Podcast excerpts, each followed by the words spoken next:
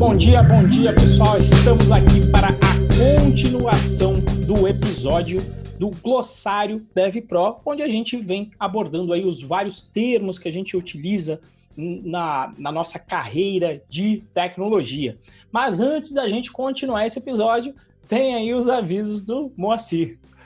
Fala pessoal, bom dia. É, Para quem continua nos acompanhando aqui no, no, no chat, boa tarde, boa madrugada para todo mundo está aí nos acompanhando na, é, na gravação, né? Que está vendo a nossa gravação, o recadinho de sempre, né? Então, siga-nos nas redes sociais, arroba Moacir Moda é o meu Instagram e todo o resto, Twitter, essas coisas. E principalmente sigam o Renzo nas redes sociais, o Renzo Pro, arroba Renzo ProBR.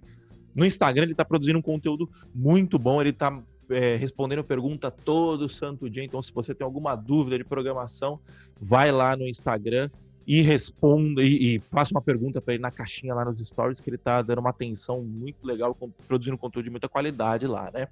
Uh, se você estiver acompanhando aí, se você estiver acompanhando pelo, se, se você estiver nos acompanhando pelo YouTube, por favor, deixe o seu like no vídeo, se inscreva no canal e ative o sininho, que tá vindo muita coisa boa por aí. A gente está dando uma repaginada aí nos nossos conteúdos, vai vir coisa bastante legal. Uh, e se você quiser aprender Python grátis do melhor curso grátis de Python do Brasil, quiçá da América Latina, python.pro.br barra curso traço D traço Python traço grátis. Esse é o nosso curso de Python grátis. O link está também aqui na descrição. É, ou na descrição do podcast, caso você esteja ouvindo pelo podcast. E para finalizar, se você quiser continuar a discussão que a gente tem sempre aqui toda, toda semana, né? Entre no nosso grupo do Telegram, que é o bit.ly barra galera, traço Python, traço Pro. Lá a gente continua e estende todo o nosso papo aí. Tem gente pra caramba lá. E o papo é sempre muito bom. E se você quiser acompanhar as novidades do Python Pro, bit.ly barra Python Pro é o nosso canal lá no Telegram, que a gente manda as atualizações, volta e meia resumando os conteúdos legais lá também. Recado dado, introdução feita, vamos ao que interessa, né? No episódio da semana passada, a gente acabou parando ali, eu falando sobre levantamento de requisitos, sobre a, a ineficácia de trabalhar com, com essas tecnologias, que, com esse, esse ferramental que remete à engenharia de fato de software, né? E que a gente tem que é, adotar um comportamento muito mais focado em resolução de problema do que em resolução, do que em, montar um processo eficiente, né? Uh, e aí, é, a gente tem algumas coisas aqui antes na, na, nossa pauta, mas eu acho que vale mais a pena a gente continuar no, no, no que a gente parou, né? E, e, falar sobre metodologia ágil. O que, que você acha, Renzo? É, que assim a gente já segue na mesma linha e aí a gente introduz os outros assuntos que a gente tem na nossa pauta aqui, né? Então, vamos começar. Esse é um assunto que a gente sempre fala, né? Que meio que faz um pouco esse contraponto aí da, da, da eficiência, né? E tenta buscar muito mais a eficácia. Renzo, o que, que é metodologia ágil, assim, de uma forma geral, né?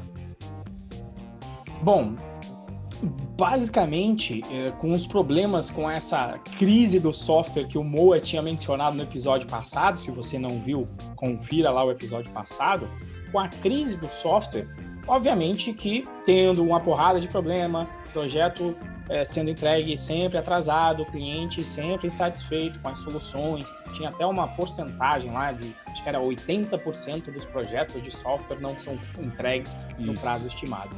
Vendo esses problemas, uma turma importante, eu até baixei aqui enquanto o Moa estava falando, eu já, opa, como ele colocou o tópico estava lá embaixo, eu já fiz aqui uma busca na internet para buscar o chamado manifesto ágil. O que, que é um manifesto? É um, foi um manifesto, umas pessoas se manifestando né, com o que elas achavam do que deveria ser o processo de construção de software. E, e esse manifesto é o que dá origem às metodologias ágeis. Não sei se a gente vai mencionar, você colocou ali para a gente mencionar alguns itens, mas como Não, XP, um... é. Scrum, tem os termos. Eu vou só mencionar, quem sabe a gente deixa para um outro glossário mencionar cada uma. XP, Scrum, uh, Kanban. Kanban acho que vem até um pouquinho depois. Tem um e mapa, eu... você já viu, desculpa te cortar, tem um mapa que é parecido com o um mapa de um metrô que fala sobre todas as metodologias. Todas as metodologias. Eu vou, eu vou colocar o link aqui para vocês no chat e para quem estiver acompanhando na gravação, o link está aqui na descrição, tá? Mas vamos só falar sobre o que é metodologia ágil, né?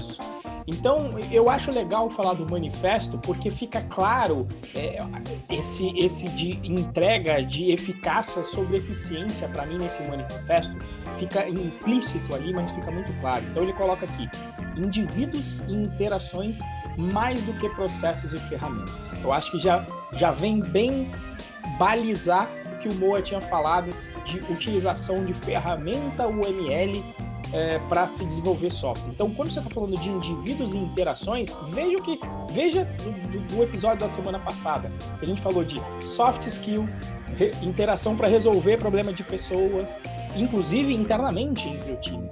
Então ele coloca aqui já indivíduos e interações mais que processos e ferramentas. E o detalhe, não é que ele está falando aqui, é sempre é mais, que é mais importante. Não que a gente deva eliminar os processos e ferramentas, mas os indivíduos e as interações deveriam ser mais importantes. Próximo, software em funcionamento mais do que documentação abrangente. Outro item aí que vai, digamos, contra o não contra o ML, mas diminuindo a importância de um ML de uma documentação em face de software funcionando. Colaboração com o cliente mais que negociação de contratos. Isso aqui a gente já bateu também na tecla no episódio que a gente falou sobre uh, desenvolvimento com escopo aberto. Se eu não me engano, o nome do episódio era Como entregar projetos sempre no prazo. Então, você está falando de colaboração, por quê? Porque você quer resolver o problema, você não quer cumprir um contrato. Como o Moa disse, você tem lá no contrato, se você entrega o que está previsto no contrato, mas não resolve o problema do cliente, você acha que você vai fechar outro contrato? Você acha que a pessoa vai continuar sendo seu cliente? O contrato ele serve, o contrato ele serve para quando as coisas dão errado, não para quando as coisas dão Exato. certo. Exatamente, né? Responder a mudanças mais que seguir um plano, que tinha a ver com desenvolvimento, o outro, antes da era de metodologia ágil, que era o waterfall, que era justamente fase de levantamento de requisitos, aí você levantava tudo fase de, de, sei lá, de produção dos artefatos como o ML. Aí vai lá, fase de desenvolvimento, fase de teste, fase de implantação, lá no final. Então, veja, o cliente não está vendo nenhuma dessas fases, você não está validando nada com ele dentro desse processo do waterfall. E por isso que vem esse, esse termo aqui de responder a mudanças mais que seguir um plano. Aí ele coloca aqui no final, ou seja, mesmo havendo valor nos itens à direita, valorizamos mais os itens à esquerda, que foi o que eu fui falando. E, como eu falei, a turma da engenharia de software sempre, é, que eu falei, ó, primeiro, Kent Beck, na primeira coluna, e lá embaixo dessa coluna, Matt Fowler. Então tem a galera que assinou aqui, que é a galera que mais fala sobre engenharia de software hoje em dia, aí, sobre, sobre termos, sobre desenvolvimento. Então tem Kent Beck, Mike Biddle, Puta, tem uma porrada. Aqui eu não vou ler todos, senão a gente não, não acaba. Tem o, o Uncle Bob aqui, que também é muito ativo hoje também. Mas, ó, Uncle Bob, Martin Fowler, Kent Beck, e isso, para quem é de computação, é, é um, até um, uma satisfação, né? Porque como é uma ciência nova, as pessoas famosas que criam os, os, as teorias, elas, muitos deles estão vivas, né? vivos, né? Você consegue mandar um tweet para a pessoa. Isso, tá lá, o Uncle Bob tá tweetando. Diferente quando você vai aprender física, sei lá, aí tem Newton, no máximo tem Einstein aqui que ainda estava vivo até pouco tempo, mas esses estão vivos até agora. Dijkstra morreu esses dias aí, não tem muito tempo. Então, os algoritmos que as pessoas que dão nomes aos algoritmos e às tecnologias ainda estão vivas. Então, uma satisfação a gente estar tá nessa era de, de, de, guinada aí, então, o pessoal chama de indústria 4.0, né? Que é a Sim. nova tem gente que deveria fala que deveria já ter uma mudança de era aqui nossa, que é a era da informação. E, mas é isso, metodologia ágil. Alguma coisa a acrescentar, amor? Não, acho que é, é, é, justamente isso. Né? A gente tem alguns episódios pelo menos um a gente tem sobre metodologia ágil. Todo o episódio que a gente entrevistou o Ronaldo, Ronaldo Oliveira, é, a gente também falou um pouco sobre metodologia ágil. É, é isso aí. Uh, bom, beleza, a gente tá. Vamos sair um pouco agora dessa linha de, de, de falar sobre, sobre mais essa parte de gestão, de como é, tocar o negócio como uma parte mais. como como orquestrar o desenvolvimento de software, né? E vamos falar mais sobre o técnico de novo, né? Tem um termo que a gente sempre fala que volta e meia a galera pergunta tal, que é o Design Partners, ou mais conhecidos o mais conhecido como padrão de projetos. O que, que são Design Partners e por que, que eles são importantes? Tá? É, o, a definição do Design Pattern tinha uma que eu achava excelente, que era é, soluções clássicas para problemas recorrentes. Exato. É, esse é, é a determinação. E o termo design pattern, o problema é a tradução para o português. A gente sofre, inclusive, um problema. Porque o termo padrão em português ele é muito sobrecarregado. Em inglês, a gente tem acho que uns três ou quatro termos para padrão, que é o pattern, que é nesse sentido, aqui é um pattern no sentido de as coisas acontecem e você identifica um padrão nos acontecimentos. Esse é Sim. é um tipo de, de, de padrão em inglês.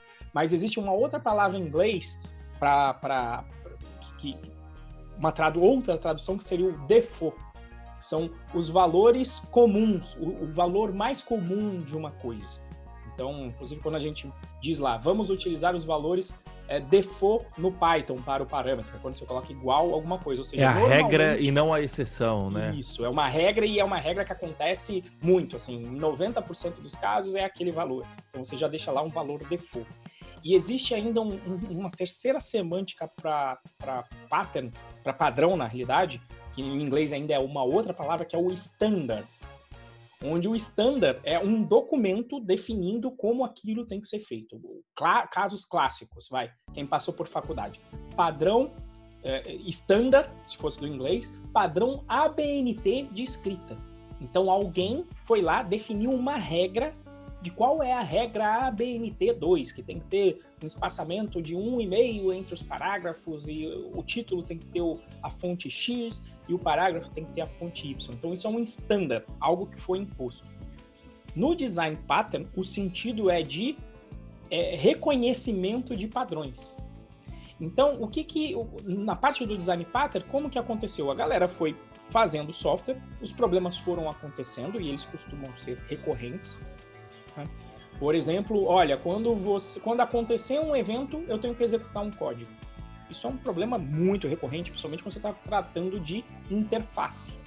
Então, o que, que o pessoal fez? Olha, toda vez que acontece isso de ter um evento e um código responde, eu estou vendo aqui um padrão. A galera usa aqui um padrão de chamar esta classe, etc. Então, o que, que eles fazem? Eles observam esse padrão em vários códigos, e aí, para ficar mais fácil de se conversar de conversar sobre aquela solução e não ter que pensar muito sobre aquilo, o que, que eles fazem? Eles dão um nome sobre aquele padrão para ficar mais fácil de você pesquisar e depois descrevem como é que essa solução foi feita e às vezes algumas variações. Então, por exemplo, o que eu acabei de descrever de quando acontecer um evento, execute um código, quem for procurar é o padrão de projeto que se chama Observer, observador ou listener, de ouvinte.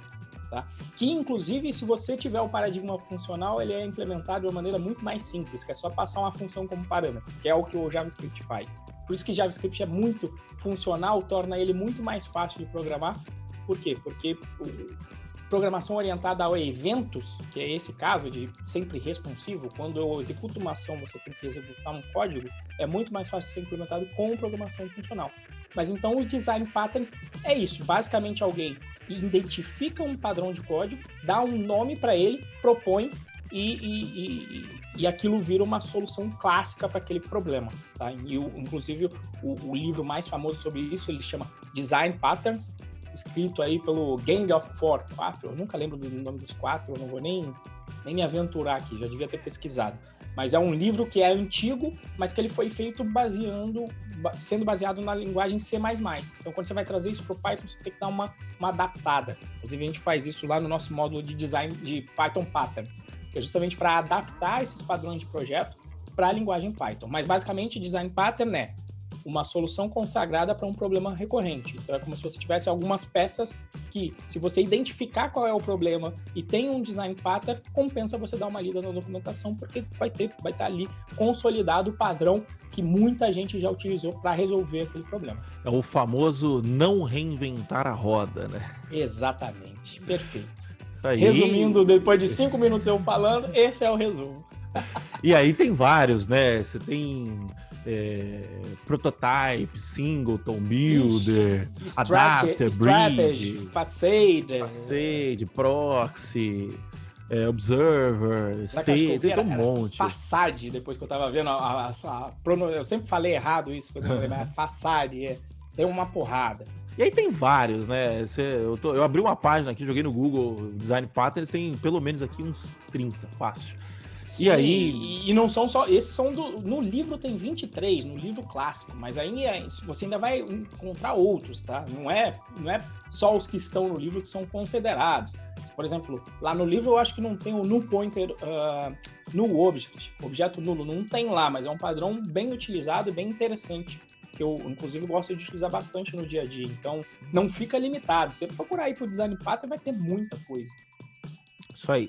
Ah, beleza. Agora, seguindo, a gente tem alguns termos aqui que falam sobre.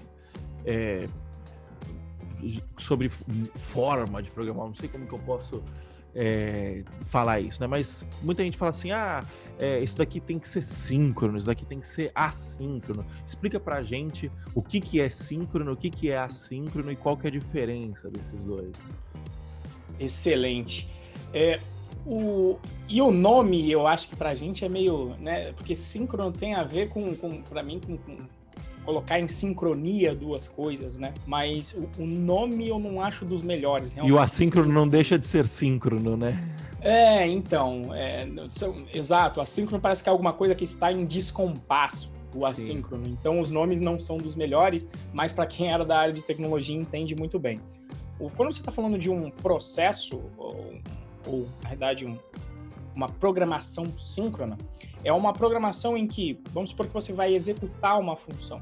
Você executa uma função, enquanto aquela função não retornar, o seu programa fica esperando e aguardando. Vou trazer para o mundo real, por quê? Porque essa analogia, na realidade, que eu vou fazer, ela, ela, ela, ela efetivamente é utilizada pelos programadores para descrever coisas de não programação também. Por exemplo, quando você liga para alguém, você pega o seu telefone e liga para alguém e, ah, e a pessoa tem que atender para vocês conversarem, isso é o que a gente chama também de uma comunicação síncrona. Por quê? Porque para você conversar com outra pessoa, ela vai ter que atender e vocês dois vão ter que ficar no telefone ali conversando. Então o pessoal usa também esse termo de chamada no, no, no sentido que você tem que esperar e o outro lado tem que estar sincronizado com você para que você possa conversar.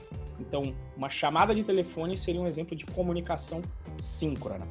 tá? E na programação é a mesma coisa. Você, por exemplo, você fez uma chamada numa API, uma chamada em outro sistema. Se você tiver que ficar esperando isso, você está trabalhando com a programação síncrona.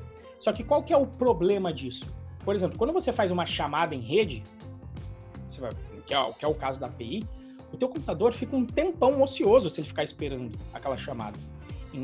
O pessoal às vezes faz uma analogia em termos humanos, o seu processador, se o seu processador demorasse um segundo, se o tique do relógio demorasse um segundo para processar, e ele não é um segundo, é lá para nanosegundo, mas um segundo, se isso demorasse um segundo, uma chamada que você faça para a rede e fique esperando, é como se você ficasse esperando sete anos.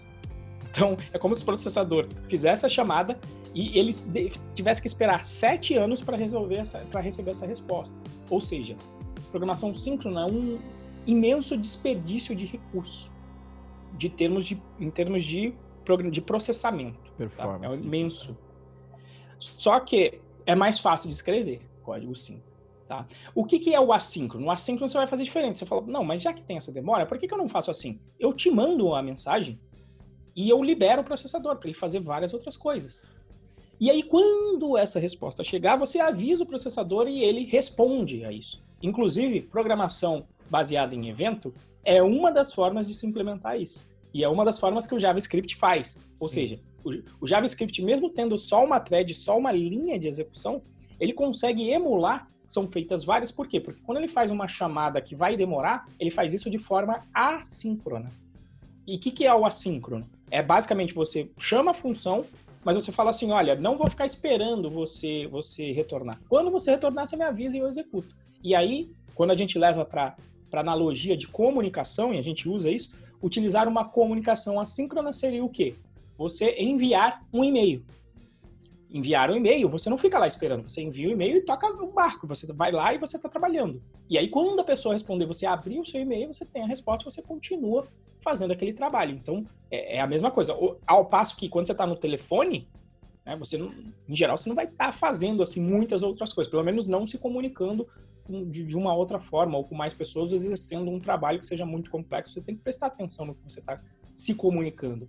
Então, é, é, isso é o assíncrono e, e, o síncrono, tá? E, inclusive, quando você está trabalhando remoto, o pessoal fala, é muito mais é, é, eficiente nesse caso, costuma tomar muito menos tempo das pessoas, comunicação assíncrona, do ponto de vista que você não tem que parar todo mundo. Por exemplo, reunião é um troço síncrono, todo mundo tem que estar tá lá. Né? E às vezes você poderia resolver com um e-mail simples e cada um poderia ler no seu momento, no melhor momento para si, no melhor depois que ele fez uma, uma atividade produtiva. Então, por exemplo, reunião também é outro exemplo de comunicação síncrona. Todo mundo tem que estar tá lá, presente, senão a reunião não acontece. É, eu acho que uma, uma analogia simples para síncrono e assíncrono é um restaurante. Então, imagina o seguinte: você imagina um restaurante que trabalha de forma síncrona. Vai chegar o cliente 1, ele vai fazer o pedido é, pro, pro garçom, o garçom vai mandar para a cozinha, aí o cozinheiro vai começar a cozinhar o pedido do cliente 1. Aí chegou o pedido 2 e ele tira o pedido, só que a cozinha só vai começar a preparar o pedido 2 quando ele terminar de fazer o pedido 1. Um. Isso seria um restaurante síncrono. E isso na prática não funciona, porque imagina um restaurante com 20 pessoas, o cara precisa terminar de fazer o, o, o pedido 2 para começar a fazer o pedido 3. Ele precisa terminar de fazer o pedido 3 para começar a fazer o pedido 4. Um restaurante não funciona dessa forma. É, o que, que funciona dessa. É, como que o restaurante funciona? O restaurante funciona de forma assíncrona. Então é, já está tudo pré-pronto. E aí chegou o pedido 1, um, é, o, o garçom tira o pedido 1, um, Aí a cozinha começa a preparar o pedido 1. Chegou o pedido 2, a cozinha já começa a preparar o pedido 2 sem terminar de preparar o pedido 1. É, chegou o pedido 3, a cozinha já pode começar a preparar o pedido 3 sem necessariamente ter que esperar terminar o pedido 1 ou o pedido 2, entendeu? E aí, então, e, e, aí essa é, você otimiza esse processo, justamente porque quando você coloca um, o arroz para cozinhar, você vai preparar, vai colocar na panela tal, mas vai chegar uma hora que você vai ter que sentar e esperar ele cozinhar, entendeu? Você tem que esperar o tempo fazer o seu papel. É, e aí a intenção da assincronicidade é justamente otimizar esse tempo. Bom, já que eu já estou preparando o arroz aqui, deixa eu já deixa eu colocar primeiro o arroz para preparar e aí, quando ele começar a cozinhar, eu vou começar a picar cebola aqui, para fazer o. Vou começar a temperar o bife, vou começar a fazer. É, e aí você começa Inclusive, fazer... cada pedido tem as tarefas assim, né? Do jeito que você tá falando, né? Senão ele ia ter que esperar o arroz ficar pronto para só depois fritar o bife. Exato, exatamente. o próprio pedido em si já possui tarefas assíncronas. Então, tente, tente imaginar síncrono é, e assíncrono. Então, tente imaginar que o restaurante é uma, é uma coisa assíncrona, né? É um é uma personificação, é, uma, é, um exemplo de algo que trabalha de forma assíncrona. É, e, por exemplo, uma fila de banco é algo síncrono. Porque o cara chegou, vamos, vamos imaginar que você tem uma fila única e um caixa atendendo, ou dois caixas, ou três caixas atendendo. É, o trabalho do caixa ele é um trabalho síncrono, ele precisa começar a atender aquele cliente e ele só pode atender outro cliente depois que ele terminar de atender o primeiro cliente. É, e aí, como que o banco tenta otimizar isso? Ele tenta colocar dois, três, porque aí é, o trabalho do caixa ele é, o trabalho, ele é um trabalho síncrono, mas o trabalho do sistema de filas, de, do, sistema de atendimento, ele é um trabalho assíncrono. Entendeu? Então, acho que é mais ou menos essa a definição. Uh, beleza, síncrono é síncrono matou. Agora vamos para as partes da programação, né? Uh, programação web em, em específico, né? a gente tem, a gente tem, primeiro que a gente tem várias programações, né? acho que não cabe explicar que é programação web, que é meio óbvio, mas é, a gente tem programação desktop, a gente tem programação é, de embarcado, que é, por exemplo, o o seu celular, ele de certa forma é um embarcado, né? Se você parar para pensar. É, é, o celular é um exemplo ruim. O Arduino é um embarcado, entendeu? O, é, o, o, seu roteador, ele é um embarcado. Microcontrolador, em geral. Microcontrolador, ele é um embarcado. Raiz. Isso. É, tem o, é, essa programação ela ainda é muito em voga, né? É, a programação desktop ela continua em voga, mas ela, ela vem cada vez menos. É, não, não caindo, né? Mas ela, ela vem sendo utilizada cada vez participação de mercado diminuindo. É, é, ela vem sendo usada cada vez mais para resolver problemas específicos, né? É, problemas mais gerais a gente usa a programação web. E dentro da programação web a gente tem diversos termos, né? Então, vamos lá, vamos começar. O que, que é desenvolver, o que, que é um desenvolvedor back-end e o que é um back-end? Back-end, exatamente. Então, programação web normalmente você vai ter aí, até tem um termo que está lá embaixo, talvez eu tivesse colocado lá em cima, né? Basicamente você vai se ter uma comunicação em rede, onde você vai fazer uma requisição e vai receber uma resposta disso. Programação web é só isso, tá? Uh, agora, você tem a divisão dessa programação. Então, uh, vou, vou, passar aqui até pelo front e pelo back. Vai, vai passando tudo, é, vai passando é, tudo. Vou passar aqui pelo front e back, porque faz muito sentido. Então, você está aqui, quem está aqui agora, vendo aqui a gravação no YouTube, o que, que você fez? Você entrou ali no site. Quando você entrou no site, você, na realidade, você colocou youtube.com, uh, youtube.com, você fez uma chamada pela rede, uma chamada HTTP do tipo GET. Não vamos entrar muito nesses detalhes, mas foi isso que você fez. E quando esse espaço aqui do seu navegador é a parte que a gente chama de cliente, que vai fazer uma requisição a um servidor. Então, a arquitetura é do tipo cliente-servidor. O servidor, então, vai servir os seus clientes. Tá? Então, o seu, o seu navegador é um tipo de cliente. E como ele está na sua frente, é através dele que você vai interagir nesse espaço que é a internet, a a essa parte que roda no seu navegador se dá o nome de front-end. Então, o front-end basicamente é o cliente e o que ele está executando. Então, basicamente, se você for ver as grandes tecnologias que rodam no cliente, são, é, são HTML, que vai dar o, o, conteúdo que está aparecendo aqui na página toda, CSS, que é o, o, que vai definir o formato, qual é a cor, qual é a cor de fundo, qual é o tipo de fonte, e o JavaScript, que implementa o comportamento da página. Ou seja, quando eu cliquei aqui em Go Live, a gente começou a fazer uma transmissão de vídeo. E essa parte toda que você está vendo rodar no seu computador e que roda no seu computador aí agora é a parte de front-end.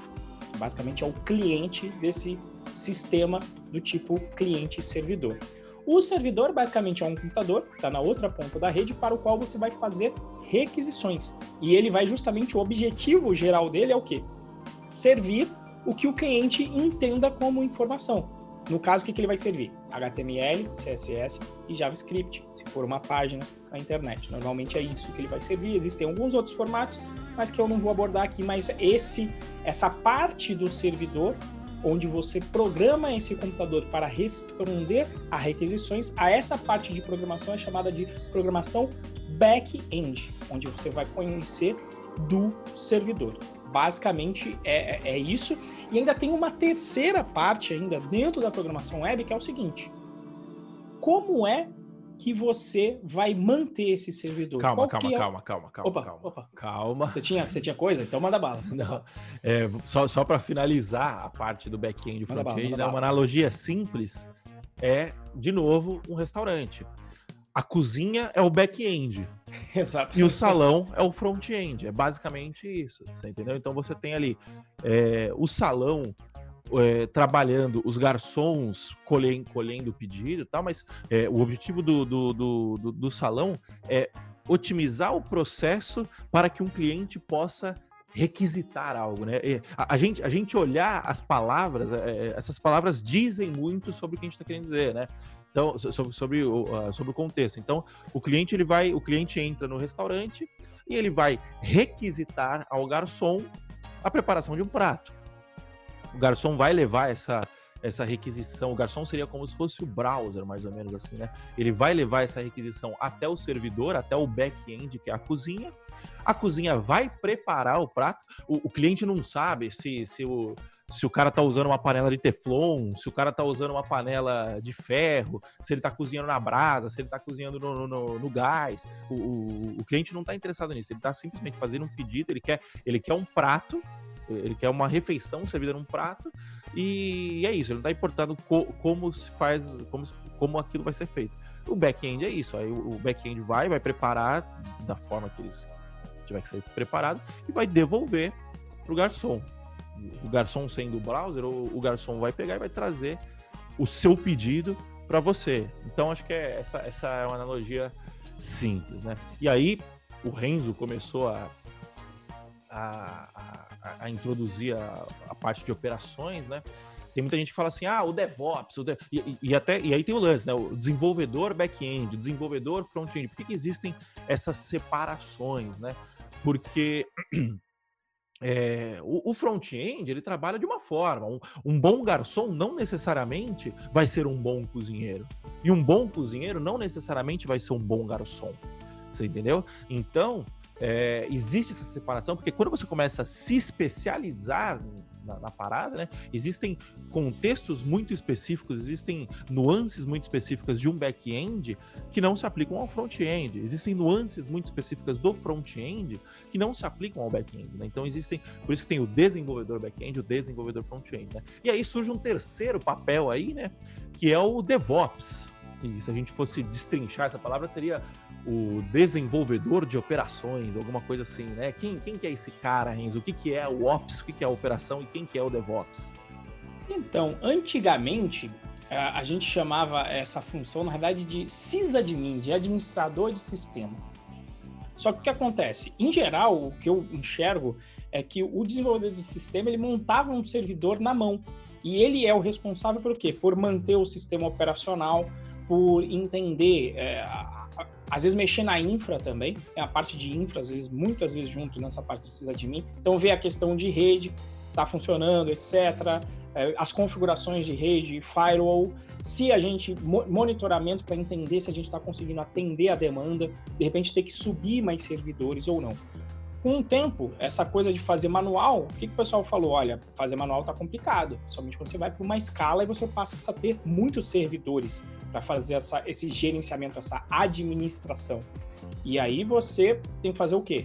O pessoal trouxe justamente o conhecimento de desenvolvimento para a área de administração de sistemas. Potencialmente mudaram um termo, eu não sei a história por completo, porque a minha área é mais back-end, mas potencialmente mudaram um termo porque ele vira um DevOps, porque ele vira realmente um desenvolvedor. Ele não vai simplesmente criar, precisa de um servidor aí, e o cara fica lá a tarde inteira fazendo aquilo com o servidor. Não, se trazem as ferramentas de desenvolvimento, inclusive com linguagens de programação, inclusive Python é muito utilizado aí no meio também, é, com, em ferramentas como o Ansible da vida, onde você vai trazer as ferramentas de desenvolvimento para o mundo da, da, da administração de sistemas. E aí que você diz, você vai colocar a sua infra no Git. Tem muita gente que fala assim. Ou seja, você vai colocar a sua infra em forma de código. E quando você faz isso, eles dão esse novo nome de operação, porque ele tem que manter a operação rodando, dar todo o suporte para você colocar justamente o seu código do back-end no servidorzinho, que vai estar tá sendo então cuidado pela galera que trabalha com operações para poder servir o teu front-end e as páginas chegarem a contento. Então, se a gente está aqui agora conseguindo fazer essa transmissão, que em geral é uma pancada que deve levar o YouTube. Imagina nessa época de, de pandemia o quanto o YouTube não está, não está, sendo solicitado, justamente é por conta da qualidade da equipe de operações como um todo, obviamente. Se uma parte aí degringolar, ela não funciona o sistema como um todo, mas a parte de operações é quem vai tomar essa pancada maior para manter o sistema rodando e fornecer a ele os recursos necessários. Tem aí uma, uma analogia ainda com, o restaurante, amor? De quem seriam operações no restaurante? É, eu tô pensando aqui, eu não. Eu, é, eu tava, enquanto você tava falando, eu, eu, eu pensei, será que ah, de repente eu, eu ia colocar o seguinte, mas aí fica chato. Eu ia falar, ó, o faxineiro, quando você tem lá no, no, no back-end, o, o, o, lá no, no. Qual que é o nome? No Outback, tem um cara que ele só serve os pratos. Isso, é. Acho que ele, não faz. Acho que esse cara seria o operacional, é. Ele só serve, tem outro que só pega a, o, o, material para lavar. Eu não duvido que lá dentro tem um que lave os copos. Tem a galera assim, do, do, do, do, do mise en place, né? Que, que aí você vai, prepara a cebola já cortada. Geralmente, isso. geralmente o cozinheiro não para para cortar cebola, né? E, e não é que seja uma atividade secundária, veja só. Não, tão importante Se quanto, né? Isso, se ninguém lavar a louça no restaurante, você não vai Exato. conseguir comer lá. Então, assim, a, a, moça do Outback também que recebe, que vai ali fazendo, olha, deixa eu ver, vai lá coordenando, vai vendo, será que vai dar, será que não vai dar, olha uma mesa, olha outra, tal, tal, tal. Sim. Então, esse seria, um, na analogia, seria um DevOps, ou até a parte de logística. Quanto que a gente tem que comprar de comida é, semanalmente, Sim. então a gente tem que fazer aqui a provisão dos, previsão dos nossos recursos, então inclusive chama provisionar servidores. Então, como é que a gente vai ter a nossa provisão de mantimentos que a gente tem que comprar para conseguir atender todos os clientes que venham aqui e atender com contento?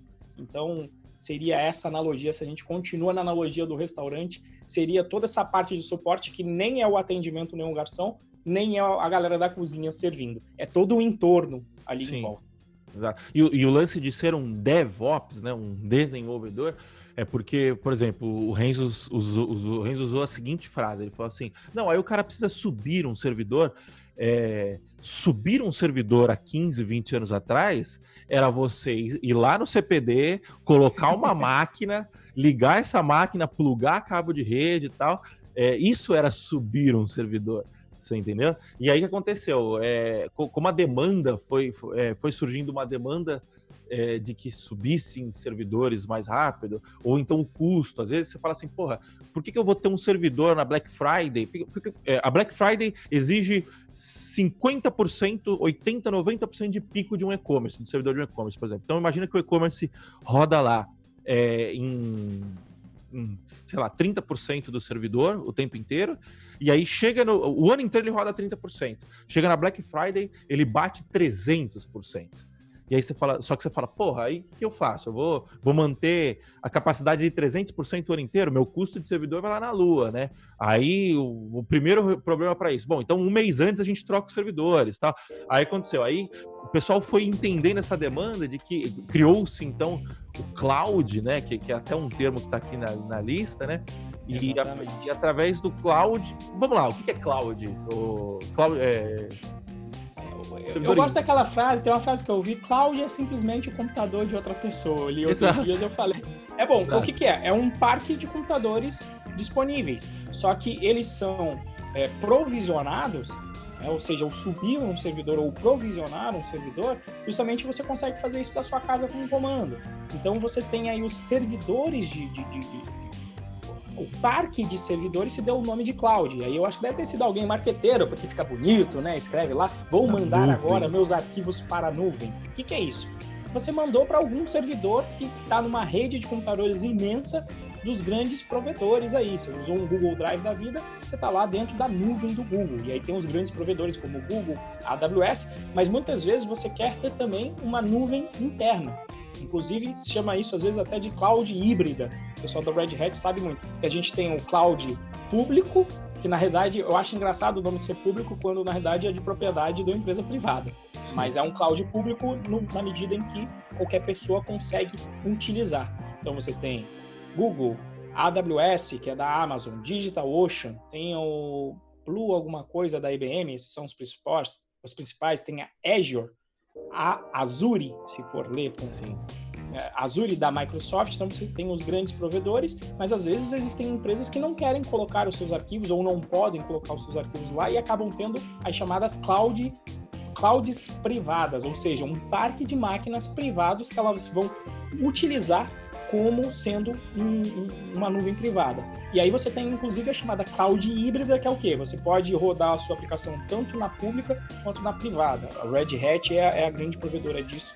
Eu sei porque na época, da época que eu trabalhava lá, você consegue ter essa gestão de uma cloud pública e privada, mas nada mais é do que um, um parque de máquinas aí disponível para você utilizar, só que você provisiona suas máquinas através de código. De desenvolvimento. Então, isso, então aí que tem a ver com o desenvolvimento. Você vai ter um arquivo de configuração, ou você vai mandar um comando falando, ó, me dá uma máquina com a especificação XYZ. Já instala para mim um, um, sistema operacional Linux e já instala o Git, porque eu vou mandar o meu código para ir com o Git. Então toda essa estrutura é feita justamente pelo DevOps. Então, o surgimento de cloud, eu acho que tem muito a ver também com o surgimento da, da, área de operações. É, e você levantou um ponto interessante, que a origem do, do nome cloud, né? Porque não faz sentido nenhum, né? Tipo, nuvem. Eh, remete a quê? Não remete a nada, tipo. Enfim, é uma reflexão. Se alguém souber aí no chat, por favor, manda pra gente, porque não faz sentido. Eu, eu, sou, eu sou uma pessoa que eu gosto muito de olhar o termo. Né? Por exemplo, servidor. É, o servidor é, é, é, é, o, é a máquina que serve o cliente, né? Serve as requisições. As requisições. Então, é, ele processa e serve uma requisição de um cliente, que no caso é um, é um browser, alguma coisa assim. Então, pode falar, desculpa. O, então, tipo, faz sentido o nome servidor, né? O, nome cliente faz sentido. Por quê? Porque o cliente geralmente é quem faz a requisição, né? É, o nome evento, você clicou no, num botão, é, o clique é um evento, entendeu? Então, faz, agora, cloud não, não tem. Eu, eu, a única coisa que eu, sei lá, que eu, que eu penso assim agora, que me veio na mente, é, é de você pensar que você tratar a nuvem como um todo, né? Mas no estado gasoso, se chegar outra nuvem ali, se juntar, vira tudo uma nuvem só. Então, só na é, medida de você ir crescendo, ser, né? mas assim, eu, eu acho que isso aí foi algum tema que alguém falou, pô, parque de servidores. O marqueteiro deve ter chegado assim e falou, parque de servidores vai ser um nome merda, hein? Tá muito grande.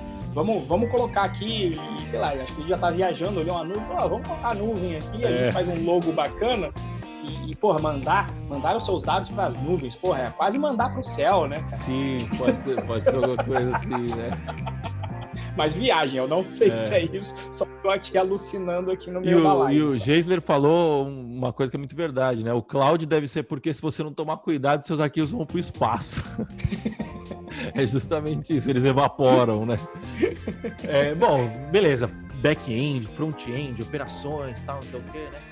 E aí surge é, a figura messiânica, né? Que, que o pessoal vira e fala assim: não, eu quero ah. um cara que ele manje de back-end, que ele manje de front-end, que ele manje de operações, que ele manje de banco de dados, que ele é o famoso desenvolvedor full stack, né? Então Aí a gente tem dois termos, né? O, o desenvolvedor full stack, né? o full stack. Então, primeiro vamos começar definindo o que, que é stack. E aí, em seguida, você vai para o full stack.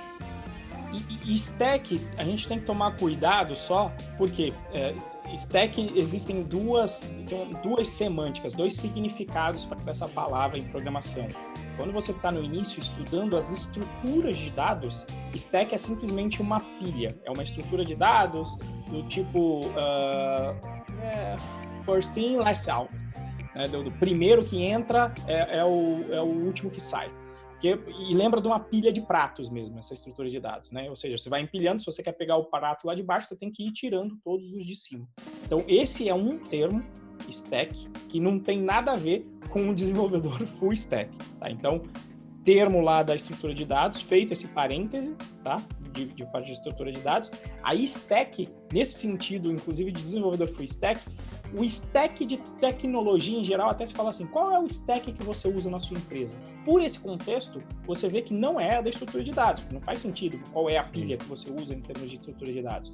O que, que é o stack? É justamente qual é a camada de tecnologia que você empilha, você pode lembrar disso, qual é a camada de tecnologia que você empilha para conseguir atender o cliente. Então você vai lá e coloca, olha, a gente utiliza a AWS. Dentro desse parque de servidores do AWS, a gente utiliza o sistema operacional Linux. Dentro desse sistema operacional web, você vai ter na frente dele um Nginx, é um servidor HTTP. Depois, de repente, a gente vai fazer até um glossário sobre esses termos. Aí esse cara vai responder para um servidor de aplicação, pode ser o Green Unicorn ou o Micro, o, WISG. E aí esse cara vai estar rodando numa aplicação back-end back Django, tá?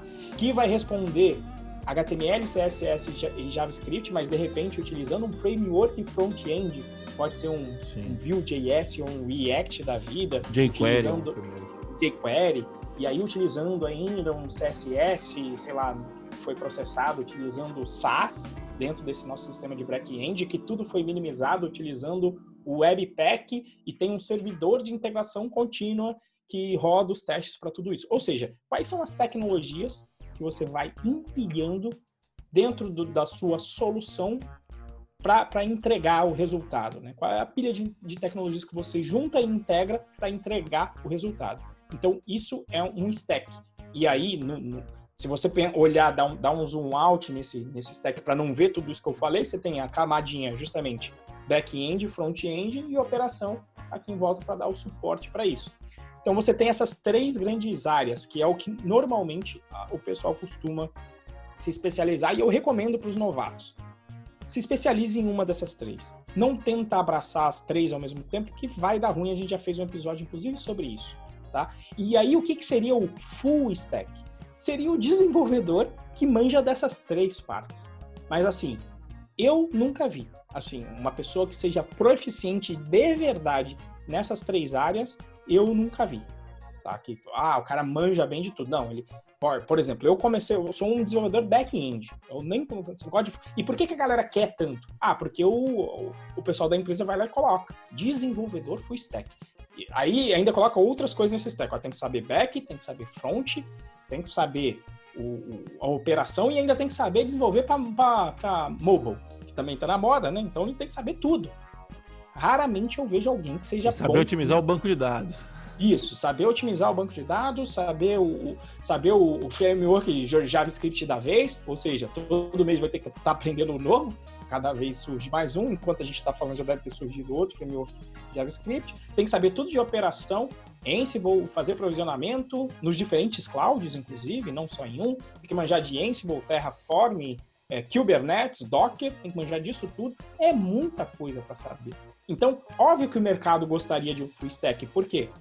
Porque você ganha flexibilidade, né? Olha, se o bicho está pegando ali no front, a gente joga esse cara para jogar lá no front. Opa, mas agora tá pegando lá em operações, então joga esse cara para operações. Opa, mas agora é no back, então coloca essa pessoa pro back. E assim, eu, eu não conheço uma pessoa que realmente seja proficiente, pode ser que de repente, pode ser uma limitação da minha rede de contatos, mas assim, eu não conheço uma pessoa que realmente seja muito bom, muito bom em todas essas três áreas. Normalmente eu vejo ali, a pessoa é muito boa em uma, especialista em uma, começa a mandar bem em uma dessas outras duas e manja um pouquinho da terceira. Normalmente é por aí. E você vai melhorando com o tempo, obviamente. Você dá um tapa ali, somente em empresas pequenas que você tem que jogar em várias posições, você costuma ir aprendendo as outras áreas. Mas querer de, de, de largada ser, que nem eu, eu recebo às vezes, como é que eu viro um desenvolvedor full stack? Cara, você nem você não sabe nem andar ainda. Você quer fazer triatlo, né? Eu, eu, eu, fiz a seguinte brincadeira. O novato querendo virar full stack é aquele gordinho, chegou agora na academia e fala, eu quero fazer um Ironman. Aí você fala, como assim, velho? Tá, tá aí gordinho, tá, tá, tá difícil aí, meu filho. Não tá nem, vai nem aguentar carregar uma porra de um peso e tá querendo fazer o Ironman. Quer nadar 10 km, quer correr uma maratona e depois fazer mais 150 km de bicicleta? Não vai rolar. Então é melhor que você aprenda uma coisa primeiro. Boa, alguma coisa aí a colocar? Não, eu acho que é exatamente isso. E o lance do full stack também, acho que é, é, é entender o seguinte, né? Eu acho que o full stack está muito relacionado a, ao Pareto, né? A lei de. A... Não é lei de Pareto, é, tem um outro nome. Esqueci. É o princípio de Pareto. Que é o, o 80-20, né? Então, assim, para você conseguir resolver 80% dos problemas, você precisa de 20% de esforço assumindo que o full stack seria esses 20% de esforço, é, a gente está falando aí, realmente dá para você saber 20% de programação back-end, 20% de programação front-end, 20% de DevOps, que resolva é, os seus 80%. Né? Para você fazer um CRUD, o que é um CRUD? Né? É simplesmente você armazenar informação, você criar uma interface que facilite armazena, a, o armazenamento do banco de dados, facilite a consulta desses dados, é... O que, que significa CRUD mesmo? É... Create, read, update e delete. E delete. Então, ou seja, é você conseguir uma forma fácil de gerenciar os dados dentro de banco de dados. 20%, você consegue ser um desenvolvedor full stack para escrever um CRUD, entendeu? Porque não é muito difícil. O Django entrega isso, né? É, o Django, ele, ele vem e te, e te coloca é, uma forma que seja fácil você entregar isso. Então, beleza, mas ah, um desenvolvedor sênior full stack. Não sei nem se faz sentido isso, né? Porque, cara. O... Pra mim, se é full stack é sênior. Pra mim é quase paradoxo isso. Eu falo, se é um full stack é sênior. Exato. Eu nunca vi full stack júnior. Exato, assim, entendeu? Então. Eu acho que é, é, é, justamente isso, né? Essa, essa é a analogia.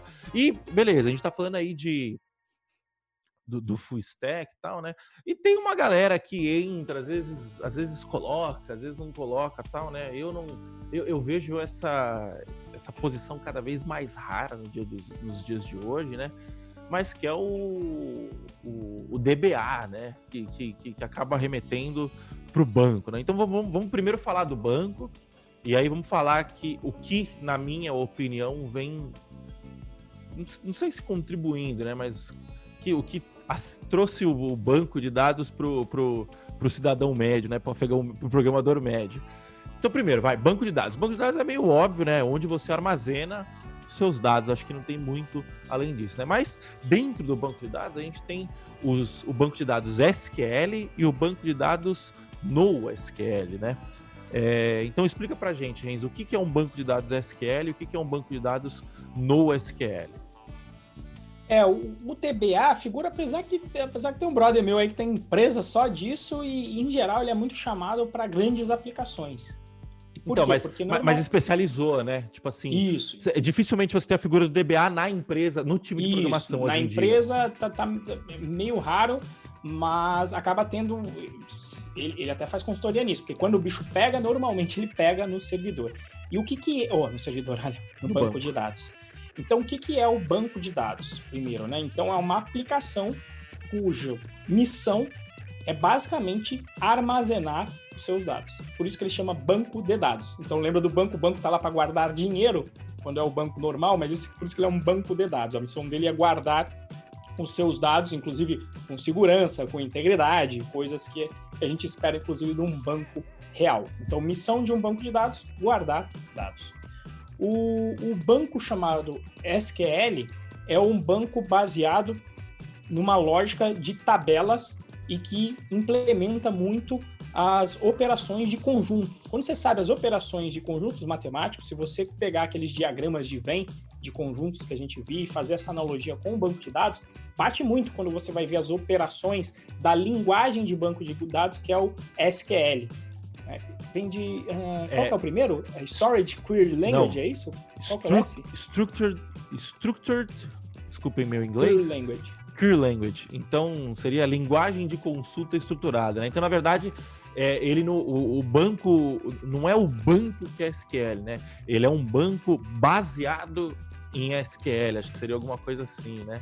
Isso, mas, mas o principal do SQL é justamente você ter o sistema de tabelas Tá? Então, você sempre tem uma estrutura de tabela, você pode ter relacionamento entre elas, e você tem uma álgebra de conjuntos que é implementado por essa linguagem aí de linguagem estruturada. E por isso que ele chama também de banco estruturado. Ele está sempre numa estrutura, inclusive, de tabela. Sempre lembrou de SQL, lembra de tabela. Sempre. E quando você vai justamente para o NoSQL, não quer dizer é, que não é o SQL, quer dizer not only SQL. Né? Então essa é a tradução do NoSQL. Então o NoSQL ele já vai ter, trazer as estruturas é, diferentes da, da, da, das tabelas. Então, por exemplo, e aí vai depender do banco, porque NoSQL já é uma família, uma caralhada de coisa de banco de dados. Então você tem banco de dados orientado a documento, onde você vai ter uma estrutura hierárquica, que inclusive foram os primeiros tipos de banco de dados que existiam. Né? É, como, por exemplo, MongoDB, é um tipo orientado a documento. Você tem os bancos de dados orientado à coluna, que é aquele que você ele é otimizado para fazer operações de consolidação de dados. Você vai fazer uma soma de todos os elementos de, de, de uma tabela, digamos assim, são esses bancos especializados em, em bancos de dados colunares, para você fazer as pesquisas em colunas, eles são muito eficientes. Inclusive, o Post parece que agora está implementando um, um engine que permite você fazer essa busca em colunas também de uma maneira otimizada. E isso é o bacana, né? Na realidade, o SQL foi pegando várias é, características do NoSQL e colocando para dentro, assim como o inverso também. E aí você tem, sei lá, banco de dados orientado a grafos, como o Neo4j. Então você tem uma porrada de bancos. E, em geral, esses bancos que são os NoSQLs, eles vêm para resolver problemas de escalabilidade. Quando o SQL abre o bico, é, por algumas questões, normalmente você usa em conjunto com os NoSQL. Né? Teve uma época, quando entrou na moda o NoSQL, todo mundo começou a utilizar Ah, não, agora eu vou começar a minha aplicação com Mongo. Vou começar a minha aplicação com, com, sei lá, com Cassandra. Né? E aí, quando a pessoa precisava de integridade de dados, aí os bancos deixavam a desejar, porque esses bancos ciclo já estão aí há muito tempo no mercado, implementam várias, várias características que, em geral, a gente quer num banco de dados. Em particular, a integridade costuma ser uma bem importante quando você está trabalhando com, com aplicação que, por exemplo, trabalha com dinheiro. Você não quer que tenha é, falta de integridade em dados mexendo com dinheiro. Então, esses seriam aí, a, a, essa seria a grande família de bancos de dados, os SQL e os NoSQL. Tá? Mas not é, only. E, e para quem acha que NoSQL é um, é um negócio novo e tal, não sei o quê, eu tra... meu primeiro emprego foi numa empresa que chamava Bireme. E os caras tinham um banco de dados lá que era o CDS ISIS. É, Ai, que aí, depois foi mais conhecido como C-ISIS, né? Depois até lançaram o J-ISIS, né? Que o C era de, da linguagem C, o J depois foi uma reimplementação em Java, né? Cara, a primeira versão, tô vendo aqui na Wikipedia, a primeira versão foi 1985. E quando você olha o Isis, ele é exatamente o que o Mongo entrega, por exemplo. É uma estrutura, é, é, é, um, é uma, é, é são estrutura, é, é, muito parecido com uma estrutura JSON, né? Então você tem o, você, você consegue descer níveis, você consegue criar mais níveis e tal. E cara, isso daí estava acontecendo em 1985. Por quê?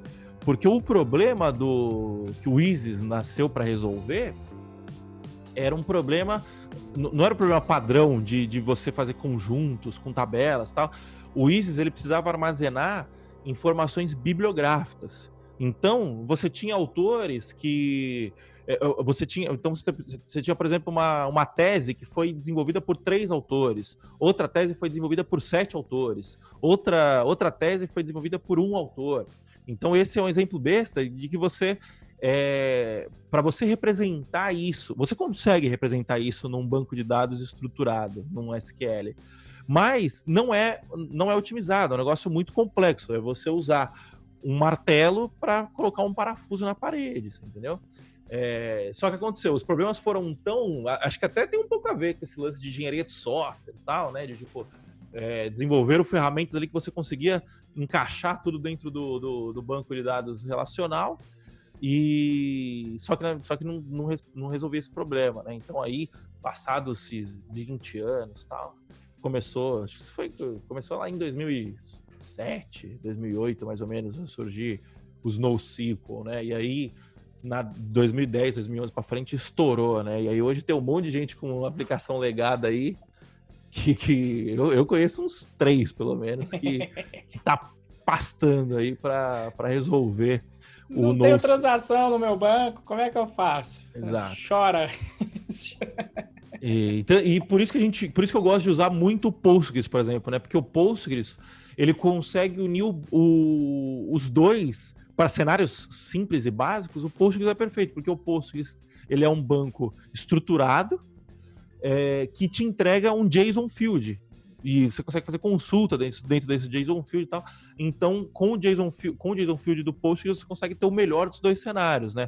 Obviamente que você, quando você tem problemas mais complexos, aí acaba não dando para resolver somente com o Postgres. Mas, cara, o Postgres integrou os 80% aí das soluções, né? Com certeza. E para finalizar. fatalmente você vai precisar de, de, integridade. Então você vai precisar de um ciclo. Então, em geral, você vai usar em conjunto, não, não um só. Ah, vou escolher só um banco. Normalmente, hoje em dia, quando fica complexo, você vai usar dois. Exato. O Geyser comentou aqui que acho que não tem nada mais fora de SQL do que os velhos arquivos textos usados na era de ouro do, do Basic e do COBOL. Tinham que reindexar os arquivos umas três vezes por dia. É isso. Entendeu? Não, não, não, não existe bala de prata, né? Mas, por exemplo, Basic e COBOL é, era um negócio que era usado fortemente na década de 80, 90. É, por quê? Eram apenas grandes empresas que lidavam com isso. Quando, quando, quando o software começou a ser utilizado nas médias, nas pequenas, nas pequenas começou-se a ter essa demanda de, de, de, de, uma demanda muito maior de desenvolvimento de software, não fazia mais sentido você colocar um mainframe numa empresa de 10 funcionários, de 50 funcionários, entendeu? E aí começou a vir outras soluções. Mas enfim, né? A gente falou ali que o DBA acabou a figura do DBA dentro da empresa ficou cada vez mais rara, né? Na minha opinião, eu acho que o ORM contribuiu muito para isso, né? Por quê? Porque vou deixar para o que, que é o que, que é o ORM? Isso, vou, vou, deixar para você então. O que, que é o ORM e, e, você, vamos ver se você concorda com a minha teoria. É o, o ORM é o Object Relational Mapping do inglês, tá? Então vem de mapeador objeto relacional. Então você tem, digamos, um grande paradigma que ficou muito famoso, que é o de orientação a objetos, que muita gente estuda quando está programando, e você tem o um mundo relacional, que justamente vem dos bancos SQL, de, de, tabelas que se relacionam, por isso que chama relacional. Então você tem esses dois mundos e você tinha que basicamente pegar esses dados do mundo relacional das tabelas e criar os objetos para poder manipular dentro da sua linguagem de programação, como por exemplo Python, Java, etc. Então o que, que a turma de início fazia? Beleza, fazia minha query e construía os meus objetos na unha. Em algum momento alguém viu que esse era um problema é, recorrente. O que, que alguém fez? Alguém criou uma ferramenta que ficaram famosos como os ORNs, que basicamente são é uma abstração que consegue aí fazer o mapeamento dos seus objetos para os, as suas linhas dentro do, do, banco de dados, dentro das suas tabelas. De uma, com uma certa impedância, o mundo orientado a objetos, ele, casamento não é exatamente um para um, você tem alguns problemas, mas assim, de novo, como a gente gosta de falar, o RM veio resolver o 80-20 para quem tinha o viés de desenvolvedor e não de DBA, resolveu o 80-20 trazendo inclusive a gestão da configuração do formato dos seus dados, com as chamadas migrações de dados, que, por exemplo, o Django pega. Então, o RM vem resolver este problema de mapeamento entre o mundo do objeto e o mundo relacional do banco de dados. É isso aí. Então, acho que não, mas já conseguiu. Teoria, teoria? Ah, verdade, a teoria, desculpa. Teoria. Não, mas a teoria é justamente isso, é o que você falou.